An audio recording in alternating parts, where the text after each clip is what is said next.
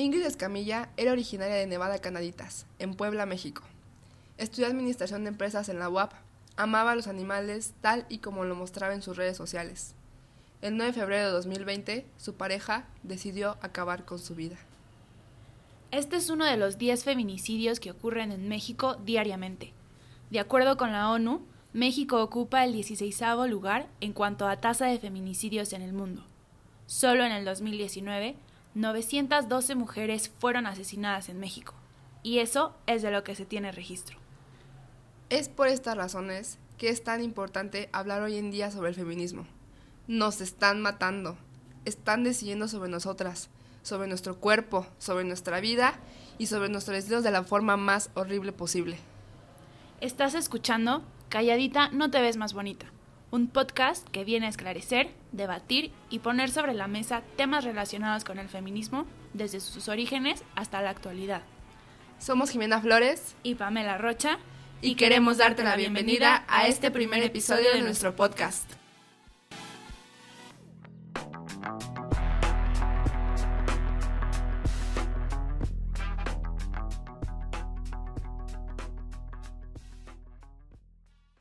Feminismo es un tema de moda hoy en día, que para bien o para mal está en boca de todos. Lo podemos ver en redes sociales, lo podemos ver en campañas políticas, lo podemos ver en la calle, en carteles, lo podemos ver en protestas. Pero, ¿saben en realidad lo que es el feminismo o lo que representa una feminista? Venimos aquí a aclarar sobre los mitos y verdades, sobre los tipos de feminismo y sus consecuencias sociales en el país y en el mundo. Eh, hemos visto ya muchísimo reflejo y mucho impacto sobre este tema y creemos que es de vital importancia venir y aclarar sobre qué es el feminismo. Y pues por lo mismo estamos muy contentas de poder compartirles nuestros puntos de vista, nuestras perspectivas y que junto con nosotras vayamos creciendo por medio de la reflexión. Yo soy Jimena Flores y estudio ingeniería industrial y estoy en el último año de mi carrera. Yo soy Pamela Rocha y e igualmente estoy estudiando ingeniería industrial el último año de la carrera. Y se preguntarán, ¿qué saben dos mujeres ingenieras sobre el feminismo? Pues bien, prepárense para sorprenderse y aprender junto a nosotras. Yo llevo dos años siendo feminista. He participado en marchas, debates, coloquios y he leído también muchísimo sobre este tema. Yo, por el contrario, soy nueva en esto del feminismo, pero creo que lo importante es darnos cuenta que no tenemos que ser expertas para interesarnos y dar el primer paso y, tratar de aprender más sobre el feminismo. Empezar a hablar sobre este tema, claro. Eh, nuestro podcast no solo es para mujeres. Si eres hombre y estás escuchando esto, felicidades. Ya sea para tirar hate, para apoyar o informarte, o solo porque quieres saber más sobre este tema. No te preocupes, aquí no excluimos a nadie. No queremos a los hombres muertos. Bueno, Pamela no nos quiere muertos. Pero bueno. Eh, este podcast es incluyente, abierto, empoderador y muy, muy chido. Nuestro primer episodio titulado El ABC del feminismo. Vamos a comenzar con él preguntándoles, ¿ustedes qué saben sobre el feminismo? Y es que ah, puede parecer una pregunta tonta y sin sentido, pero luego te encuentras cada cosa, ¿o no, Jime? Es que con esto del boom del feminismo en México, Latinoamérica y básicamente del mundo, pues se ha como desvirtuado un poquito sobre el origen del feminismo, lo que es, lo que busca. Y de verdad, sales a preguntar a la calle y la gente te dice cada cosa, Pamela, o sea, de verdad, no te la crees. Por esto es que justamente salimos a la calle y preguntamos a amigos hombres o gente que se identifica como hombre, ¿qué opinamos sobre el feminismo? Y estos fueron algunas definiciones que nos dieron. Escuchémoslas. Para mí el feminismo es un movimiento social creado y liderado por mujeres, para las mujeres, eh, con el fin de obtener derechos mm, igualitarios a los de los hombres. Para mí el feminismo es un movimiento social que surge como respuesta ante la desigualdad que existe entre hombres y mujeres. Es que yo no creo que se trate de feminismo o de machismo, sino de igualismo.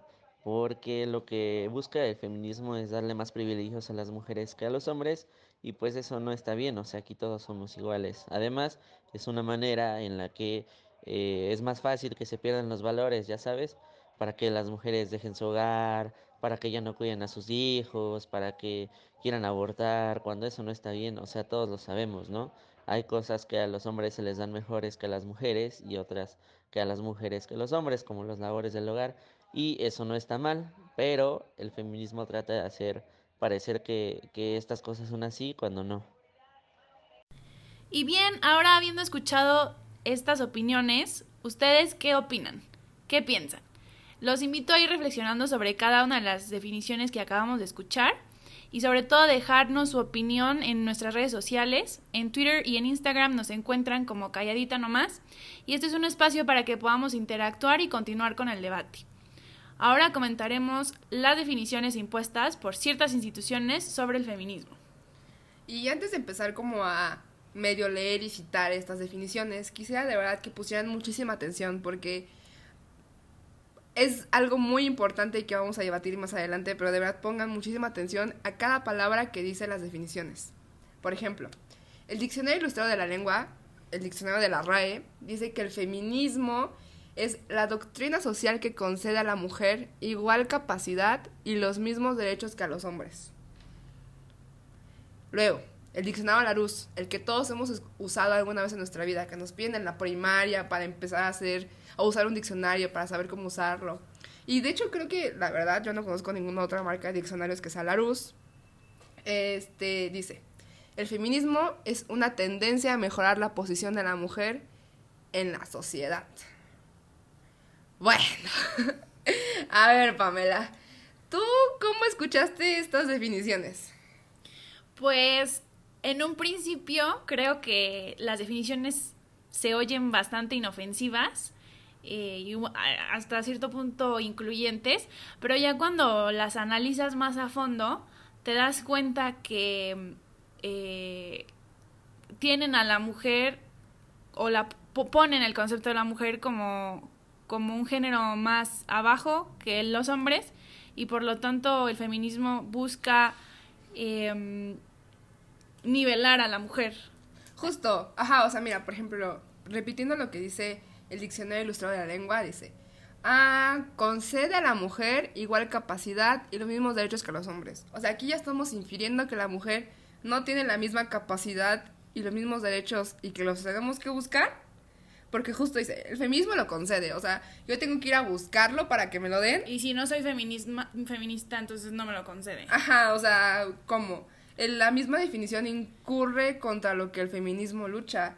O sea, me, me, están diciendo que la suprema mejora es elevar a la mujer a la categoría del hombre, como algo, como si fuera un ser modélico el hombre. Y pues no, o sea. No, igualmente en Larus, cuando dice mejorar la posición de la mujer en la sociedad. Eh, y no, y además dice tendencia. Ajá, o sea, ¿tendencia qué, güey? ¿Y cómo? ¿Por qué? Ajá. Nos damos cuenta que sí, hay una idea de que la mujer es menor que el hombre en la sociedad. Y también hay que tener en contexto quién establece estas definiciones, ¿no? O sea, quién las dice, quién me está diciendo esto. O sea, ¿a quién se le ocurrió decir esta chingadera, güey? O sea, literal. Pero mira, a ver, una vez que escuchamos esto, ¿por qué no también leemos las definiciones hechas por mujeres? Por mujeres feministas, por escritoras, etcétera y pues veamos qué onda, ¿no? Sí, yo les voy a leer definiciones dadas por mujeres escritoras y es muy importante que pongan atención porque creo que sí existe una clara diferencia entre unas definiciones y otras. Por ejemplo, Sonia Álvarez nos dice que el feminismo puede ser pensado más que como un movimiento unificado, como un campo discursivo de acción-actuación, amplio y heterogéneo que no se limita a los grupos u organizaciones denominados feministas, sino que se extiende a los otros grupos. Otra escritora como Victoria Sendón dice que el feminismo es la toma de conciencia por la mujer de la opresión que padece, una opresión que no solo es económica, jurídica y sexual, sino sobre todo psicológica. Y finalmente, Mónica Cejas académica de la UAM, nos dice que el feminismo representa un abanico de puntos de vista enfrentados a la dominación patriarcal desde muchas posiciones, que busca asumir una conciencia y una práctica crítica cuestionadora que luche por transformar las relaciones inequitativas de poder entre hombres, mujeres o seres humanos. ¿Cómo, cómo la ves, Jiménez? Yo la verdad estoy más encantada con estas definiciones, o sea, por lo menos con la de, por ejemplo, la última que acabas de decir, la de Mónica Cejas. Está hablando de hombres, mujeres o seres humanos, ¿sabes? No está siendo tampoco excluyente. Eh, y aparte de todo, eh, está hablando ya sobre una conciencia de que existe una brecha entre los derechos y el trato entre hombres y mujeres, ¿sabes? No te está queriendo poner, ninguna de estas definiciones te están queriendo poner al hombre como algo más y como algo que la mujer trata de alcanzar. ¿Sabes? Como si la mujer siempre estuviera saltando a ver cuándo puede alcanzar al hombre que está en un pedestal. No, aquí te están diciendo justo que hay una, hay una diferencia y que hay un problema. Sí, y justo es lo que me encanta de estas definiciones, porque cuando uno quiere tratar de conocer acerca más de un tema y a partir de ahí eh, formarse su punto de vista o, o pues pensar más acerca del tema, siempre busca una definición y es bien importante que las definiciones, eh, o más bien es el efecto que tienen las definiciones sobre nosotros es muy importante. Y aquí estamos viendo que eh, estas definiciones nos ponen desde un principio la situación que está pasando en nuestro país, que existe una discriminación y que existe una diferencia, ¿no? Y que más que nada lo que se busca es ser consciente de eso desde un principio, desde que te defines. Exacto, o sea, aparte de todo, una vez que te defines algo, pues te guías sobre eso. Es como cuando te dicen, esto es blanco, güey. Ah, ok, creas tus opiniones sobre, a partir de lo que te dijeron que es blanco, ¿ok? Y si desde un inicio tuviste mal tu definición sobre qué es el feminismo, sí. vas a tener mal tus ideas sobre lo que es el feminismo, vas a tener mal tus opiniones, vas a... No, no se va a poder. Entonces, ok una vez que ya dijimos todo esto, yo voy a dar mi opinión personal. O sea, yo, yo pienso que el feminismo es un movimiento social político. Solamente buscamos la justicia y la equidad de género. Queremos lo que merecemos. Sí, el feminismo es impertinente. No existe feminismo sin conciencia de clase. Y estas dos cosas deben ir de la mano, tanto el la conciencia de clase como lo político el feminismo es impertinente porque pues es muy fácil hacer la prueba. Yo hablo de feminismo y la gente enseguida frunce el ceño, este les cambia el gesto, se enfurecen o quieren cambiar de tema porque les es incómodo. Y pues sí es incómodo, pero es necesario, porque el feminismo cuestiona el orden de lo establecido. Eh, y el orden de lo establecido está muy bien establecido, ¿eh? Para quienes lo establecieron, para quienes les conviene. O sea, para el patriarcado, para quien se beneficia de, lo establecido. El feminismo es, de nuevo, una teoría práctica y política. Está articulada por mujeres, por y para mujeres. Analiza la realidad de las que vivimos, todos los problemas que ha traído el machismo y el patriarcado. El feminismo básicamente es la toma de conciencia por la mujer de la opresión que parece. Y tú vas a decir, bueno, Jimena, ok, ok, ok, ya me dijiste qué es el feminismo, ya comparamos, ya estoy haciendo como mi reflexión, pero pues de dónde chingados nace este pedo, ¿no? O sea, ¿qué onda? ¿Por qué nació? ¿Cómo se dio? Esto es histórico, claramente. ¿Qué onda? ¿Qué onda? Ok, pues para que entiendas el feminismo, vamos a hablar sobre historia del feminismo. O sea, no, no existe movimiento sin sus antecedentes. Y lo más seguro es que he escuchado por ahí de algún lado decir, estamos en la cuarta ola del feminismo. Y bueno, primero porque le dicen hola, ¿no? Y luego porque estamos en la cuarta, porque no estamos en la tercera, en la segunda, en la primera o en la ola cero, ¿no? O sea, a ver, ¿qué, onda con esto? Ok. La, el primero que quiero separar dos cosas, hola y cuarta. eh, ¿Por qué se usa la palabra hola? A menos que escribas mal y uses hola sin H, eh, ola significa ola de mar, básicamente lo que trae la marea, causa de la gravedad, por la luna, bla, bla, bla, ya sabemos esta historia, ¿no? Pero bueno, eh, la imagen de las olas de mar obviamente es una metáfora con el feminismo, representa el presente, el pasado, sus momentos de auge, su repliegue, Y pues básicamente se trata de que el feminismo viene a romper, viene a cambiar, igual que lo hace una ola de mar.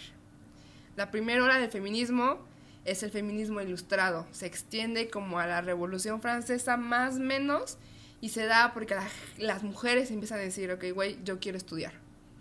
Mi esposo trabaja, él trae el sustento a la casa y él sabe de temas, etcétera, pero yo no tengo derecho a estudiar, a ingresar a una escuela. Y tú dices, pues bueno, pues claro que todo el mundo debía tener derecho, ¿no? O sea, ¿por qué las mujeres no tenían derecho a estudiar? Entonces empieza a luchar por esto y sí, se consigue más, menos, más, menos que más. Eh, la parte de la educación de las mujeres. Se empieza con escuelitas como para aprender a tejer, aprender a hacer cuidados del hogar. De verdad, no sé si han visto esos anuncios como vintage, que literal está la mujer así como de, ay, ¿cómo ser una buena ama de casa? De verdad las clases eran así para las mujeres. Pero bueno, era un avance, ya se tenía un poquito más de acceso para que la mujer eh, se viera como, pues más proyectada a lo que podría ser un futuro de estudios. Después de esto viene la segunda ola, que no sé si nos quieres contar un poquito sobre qué es la segunda ola, Pam. Sí, la segunda ola se puede definir como el feminismo liberal sufragista y principalmente busca reivindicar el derecho de la mujer al voto. Se extiende desde mediados del siglo XIX hasta la década de los 50 del siglo XX, es decir, más o menos a finales de la Segunda Guerra Mundial. Y pues sí, más que nada es eso, ¿no? Buscar que, la que las mujeres tengan un derecho al voto, porque, porque si ya estamos estudiadas, si ya fuimos a la universidad, no podemos votar y elegir quién nos va a representar en el gobierno.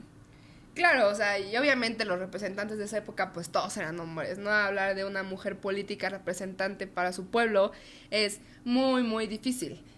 Pero poco a poco las olas justo fueron rompiendo todo lo establecido y fueron como ganando más terreno sobre, sobre, sobre lo que pues quería en realidad el feminismo, ¿no? Para la tercera ola, pues se da como el feminismo contemporáneo. Viene aquí ya un cambio de valores, ya como que más que otra cosa se dice, ok, ¿por qué esto que está establecido que yo debería hacer como mujer está establecido? O sea, ¿quién lo dijo? ¿Por qué? ¿Por qué la mujer debe ser femenina? ¿Por qué la mujer debería ser X, Y cosa? O sea, el feminismo contemporáneo ya pide la abolición perdón, del patriarcado y se empieza justo a tomar conciencia más allá de lo que fue el derecho, el voto, la educación, etcétera. O sea, ya vamos un poquito más allá, ya conseguimos lo básico y empezamos a tomar conciencia más de esto.